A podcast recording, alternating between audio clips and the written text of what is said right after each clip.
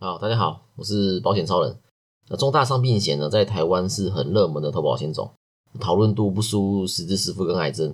那除了重大伤病以外呢，还有重大疾病跟特定伤病，那简称疾病险三兄弟。那其中重大伤病跟重大疾病只差一个字，特别容易搞混。那今天主要讨论的范围是在重大伤病该怎么选才能够选出适合自己的。OK，那我们就开始吧。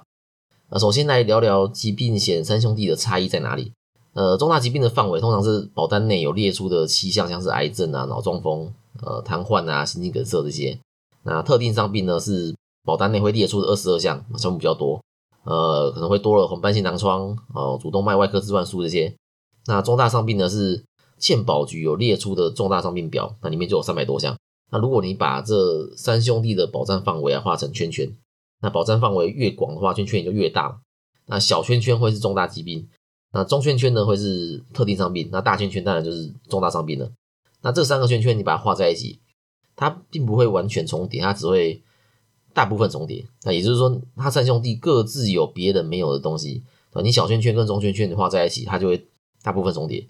那如果你这个时候你再加进大圈圈画在一起的话，你就会发现说，哎，它也也会跟这个中圈圈跟小圈圈重叠。那呃没重叠的部分呢，几乎是手术，对但是手术的风险其实你可以用实支实付来转嫁。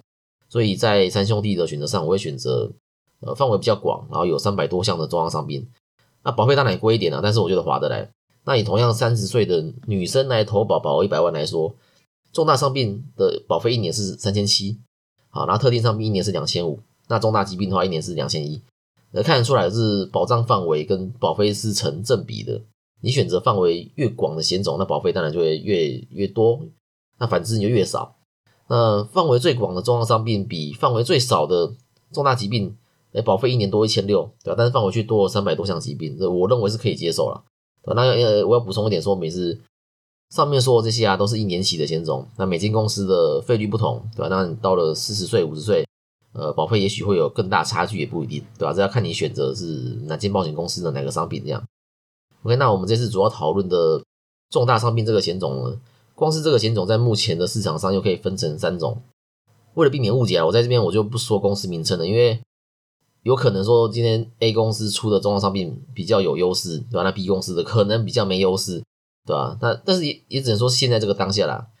那有没有可能说过几年就颠倒过来，变成说，哎，B 公司的商品变得比较有优势？有吗？对不对？所以，呃，我在这边我就不说公司名称，我就单纯就这个目前市场上的商品来做分析。那日后就算有其他变化，那这集内容也能够一直使用。那今天主要的重大伤病险呢，有三家公司，然后我这边我就叫它 A、B、C。那共同点呢是投保年龄都是零到六十五岁，续保年龄也都是到八十岁。第一家 A 公司啊是目前大部分公司的做法，你只要符合重大伤病啊，领到健保局发给你的重大伤病卡，或是医生诊断符合重大伤病资格啊，而且是第一次被诊断为重大伤病的话，哎就可以理赔。啊，我个人也是比较推荐这种，那因为理赔上比较没有争议，所以重大伤病也是呃近几年变得很热门的投保险种之一。哦，我第一种讲完了，哦，快啊，哦，这集会不会很快就结束？呃，第二家 B 公司呢的重大伤病基本上跟前一家一样，啊，主要的差异是慢性精神病。OK，那哪些是慢性精神病呢？二零一九年有一出很夯的台剧叫《我们与恶的距离》，啊，里面由林哲熙饰演的应思聪。患有的视觉失调症，也就是慢性精神病。那还有讲到柯文哲市长就会提到的雅斯伯格症，也是慢性精神病。那其他还有呃自闭症啊，或是俗称老人痴呆的失智症，哎，这些也都是慢性精神病。那也都符合健保列出的重大伤病。那以上这些精神病呢，如果你是投保 B 公司的这个这个重大伤病的话呢，你会获得多少理赔呢？OK，那如果以一样投保保一百万来说。会理赔你保额百分之三十，那也就三十万。简单来说就是会被打折了。呃，哎，要知道你今天要是投保是 A 公司的重大伤重大伤病的话，慢性精神病是理赔一百万是不会打折的。OK，那同样的情况在在 C 公司就更绝了。慢性精神病在 C 公司是退还你当年度的保费，你缴了二十年哦，你在第二十年的时候取得重大伤病卡哦，你要跟 C 公司理赔了嘛？哎，他不会赔你保额哦，他不会赔你一百万。他也不会退你前面十九年的保费，他只会退你第二十年那一年的保费，然后加一点利息给你。所以慢性精神病在 C 公司可以说是没有理赔的。好，我们用相同的情况来算一次啊，一样三十岁的女性，然后投保保额一百万，在五十岁的时候罹患失智症，那她就符合这个重大伤病里面的慢性精神病嘛。啊，她一共缴费二十年。今天如果是在 A 公司的话呢，他就一共缴了十六万的保费。那在 B 公司的话呢，他就一共缴了十八万的保费。那在 C 公司的话，他他一共是缴了二十一万的保费。乍看之下，这二十年来这个三间保费的差距并不大，但是理赔获得的数字差很多。A 公司因为他并没有去针对慢性精神病打折理赔嘛，所以他就获得完整的保额一百万。那 B 公司呢，他就有了嘛，他就有有打折嘛，所以他就获得三十万。那 C 公司呢，他又退还保费加计利息，所以五十岁的那一年的保费是一万九。所以会获得的理赔就是一万九加上五点六 percent 的利息，呃，大约是两万块的理赔。今天如果你是客户，你你原本是可以拿到一百万的，哎，结果你只拿到两万，你会怎么想？今天如果你是业务，你的客户原本可以拿到一百万，结果只拿到两万，你会怎么想？对吧？那这个时候，如果是 C 公司的业务，就会说，这个慢性精神病在整个重大伤病三百多项里面，只占了不到百分之五，没差啦。这个这个真的没差吗？如果没差，为什么 B、C 两间公司要特别针对慢性精神病打折理赔，或是只有退还保费呢？我们来看看卫福部的统计，领重大伤病卡最多是癌症，占全部的百分之四十三。意思是说，领重大伤病卡的人有有将近一半是因为癌症的关系领到的。那第二名呢，就是慢性精神病，占了百分之二十。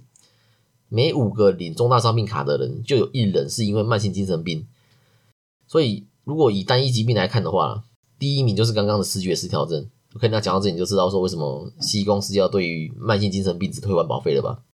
而且 C 公司还是这三家里面保费最贵的。OK，那你的重大伤病是 A、B、C 哪一家呢？你可以在底下留言。那其实你的条款里面也都会有写。啊，如果不知道怎么看的话呢，可以到 IG 搜寻保险超人跟我联络，对吧？这边可以帮你看啊，可以顺便帮你做保单见证，顺便帮你把保单做一份系统化整理。我们来看一下听众的留言。呃，一零零一呢，在高山镇这里说这个五五波五波比啊，说到这个让我想到，呃，很很多长辈是很排斥保险的。那通常排斥有两个原因呢。第一个原因是觉得说，哎，保险你只要没保就不会有事，那你只要一保它就出事。我也听过几个比较资深的同事有类似的经历。通常是新生儿的家长想要给小孩保险，但是呢，家长呃长辈不要，会觉得说，哎，孩子。这个健健康康的啊，为什么要保？呃，但是家长还是会偷偷帮孩子保了啊。如果孩子真的生病啊、住院啊，然后又被家长发现说，哎，你有偷保保险的话，就会说被说，哎，你看，对你就是因为你给孩子保险，他才会生病啊。如果没保就不会了。但现在这种情况比较少了，比较多的是第二种原因，就觉得说，呃，保险都骗人的，对啊，收保费的时候都收很快啊，真的要理赔的时候都不都都不能赔，对吧？这应该也是另类的都市传说了。台湾人习惯财不露白啊，你今天。获得了一笔两百万哦，甚至三百万的理赔的时候，你会到处跟朋友说：“哎，这个我的保险昨天理赔给我三百万的现金呢，现在已经转进我的账户了。”人不会嘛，对不对？那反过来呢？反过来要是没赔的话，你会不会到处跟朋友说：“哎，我那个保险缴了二十年，保费缴三四十万，结果发现事故都没有赔，这有够烂，保险都骗人的。”那请问这这两种对话，你比较常听到哪一种？所以久而久之，大家听到都是没有赔的故事吗？因为有领到理赔的不会说啊。